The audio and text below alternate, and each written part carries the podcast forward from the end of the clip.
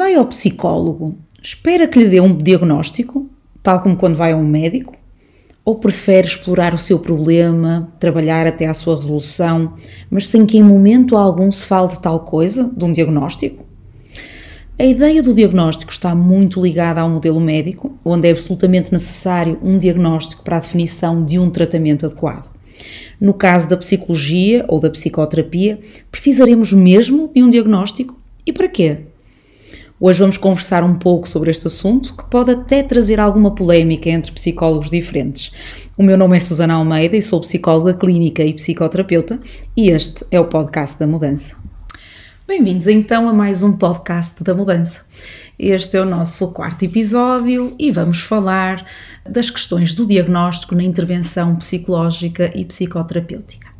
É importante assinalar desde já que este é um tópico em que nem todos terão exatamente a mesma perspectiva uh, e talvez por isso mesmo eu tenha trazido este assunto uh, hoje. Li recentemente um estudo que foi feito a nível internacional e foi publicado em 2013 e neste estudo, uh, os autores perguntaram a mais de 2 mil psicólogos de 23 países diferentes se utilizavam algum sistema de classificação diagnóstica na sua prática clínica.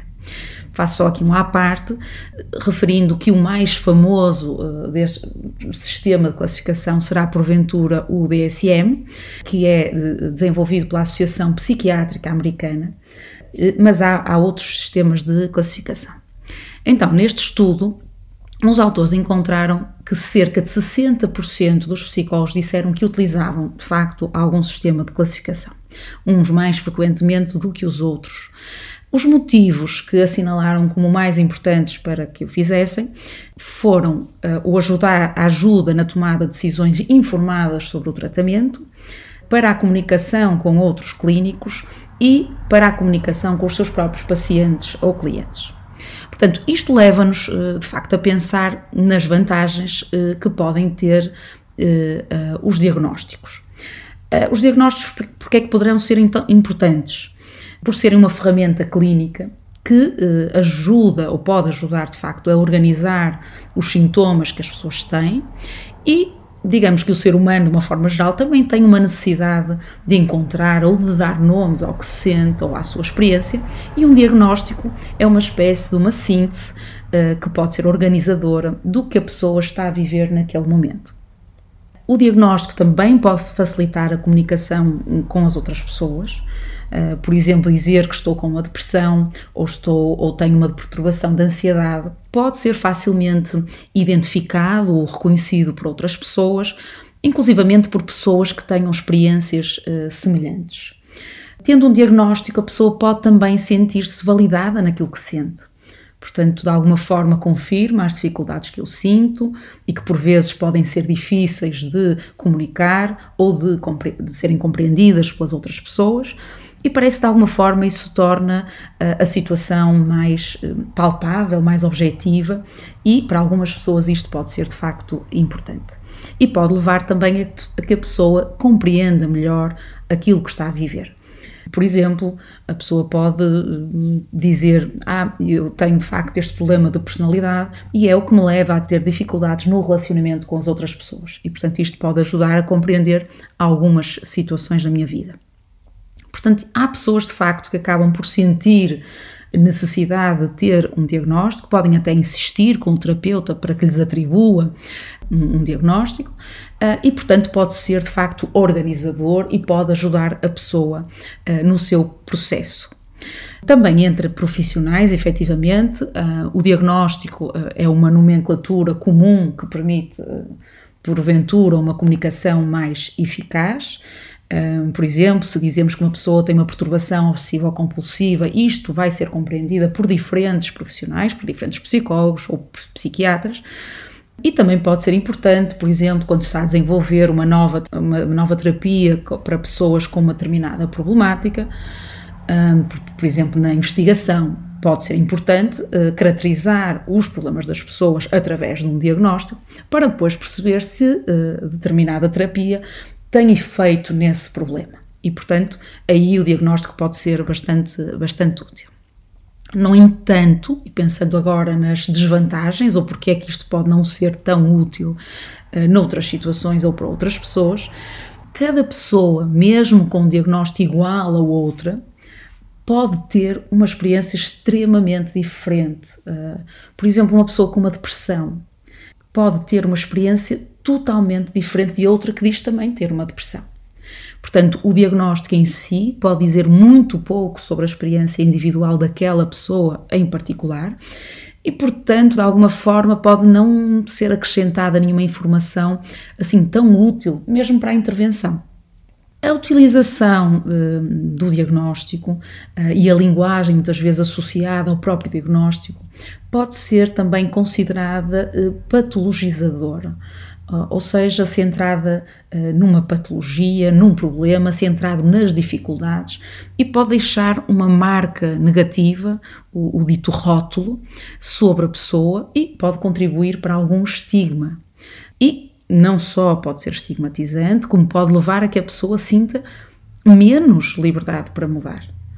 Um, se for sentido como algo estanque, que a pessoa tem, que a define inclusivamente, e da qual a pessoa sente que não se pode livrar, isso pode de facto constranger ou limitar a, a, a pessoa uh, para melhorar. E pode levar a que a pessoa sinta que, por exemplo, a depressão a defina, portanto, e, e, isso limita realmente a sua, a sua liberdade. E por outro lado, também pode levar ou pode dificultar a que a pessoa tome responsabilidade pelos seus próprios problemas e também pela sua própria capacidade de trabalhar estes problemas que tem. Portanto, pode haver a tendência de culpar, eh, entre aspas, por exemplo, a depressão, como se uh, se tratasse efetivamente uma entidade externa, externa a mim, da qual eu não tenho realmente nenhuma uh, capacidade para mudar, nenhuma liberdade para, para agir. Portanto, há benefícios, também há desvantagens da utilização dos diagnósticos, mas pensando ainda na pergunta que fazia inicialmente, como psicólogos precisamos mesmo de diagnósticos para trabalhar os problemas das pessoas, para trabalhar com as pessoas? E a resposta é não necessariamente. Por um lado, nem sempre as dificuldades que as pessoas trazem têm efetivamente uma transcrição diagnóstica. Os psicólogos podem trabalhar em inúmeros domínios, com inúmeras problemáticas que podem não encaixar em nenhum diagnóstico ou estarem relacionados com determinados acontecimentos de vida que a pessoa está a viver ou com stress e que pode de facto não haver um diagnóstico associado e também vai depender do modelo psicoterapêutico que uh, é utilizado. Há modelos psicoterapêuticos, uh, tradicionalmente os modelos humanistas e existenciais tendem, por exemplo, a não utilizar uh, o diagnóstico, e portanto há modelos que não apreciam Uh, e que não, não veem tanta utilidade nesta ideia de diagnóstico, acham-no uh, até contraproducente, muito porque sentem que são baseados numa posição de desigualdade entre o cliente e o terapeuta, em que o terapeuta uh, será considerado um especialista, um expert, quando utiliza um diagnóstico, pressupondo que sabe mais do cliente do que ele próprio o que de facto nestes modelos não é não é uh, o ideal portanto o que o, que estes modelos defendem é que deve haver uma, uma posição de maior igualdade entre o terapeuta e o cliente e as, estes modelos acham de facto que há o, que o diagnóstico pode limitar a liberdade eh, individual, a autonomização, a mobilização do cliente no sentido um, que ele uh, deseja. Portanto, acima de tudo, um, o diagnóstico pode ser útil ou prejudicial também muito pela forma como é utilizado. Portanto, em si mesmo, uh, como vimos, pode até ser, ser útil, uh, mas não será bom nem mau. Mas podemos antes perguntar-nos: uh, ajudará a conhecer melhor a experiência desta pessoa? Orienta-nos na ajuda que, que vamos dar ao cliente? um, o cliente solicita ou sente necessidade desse diagnóstico, ou pelo contrário, é algo que vai perturbar a relação terapêutica, uh, vai perturbar o tratamento, vai perturbar o cliente, vai fazer com que ele se sinta mal, diferente, ou até estigmatizá-lo perante outras pessoas. Uh, portanto, um psicólogo pode efetivamente ajudar outra pessoa, mesmo sem um diagnóstico definida, definido, e, e nem sempre haverá uh, inclusivamente, um diagnóstico que defina totalmente aquilo que a pessoa está a viver uh, no momento. Portanto, em jeito de conclusão, as classificações diagnósticas são realmente frequentemente usadas, uh, podem ser úteis, um, tanto para os psicólogos psicoterapeutas como para os próprios pacientes, podem servir para compreender o problema que a pessoa tem, podem facilitar essencialmente a comunicação com o cliente e com outros profissionais de saúde, mas quando é ou se for usado, deve ser usado realmente de uma forma uh, flexível, sensível, adaptando-se à situação de cada pessoa e nunca o contrário. Portanto, deve ser feito de uma forma uh, cuidada. Eu diria servir acima de tudo os interesses dos clientes, evitando qualquer possibilidade de estigmatização ou de discriminação. Portanto, era isto que hoje tínhamos para vos trazer. Espero que isto tenha sido uh, interessante e útil para quem nos está a ouvir e até ao próximo podcast.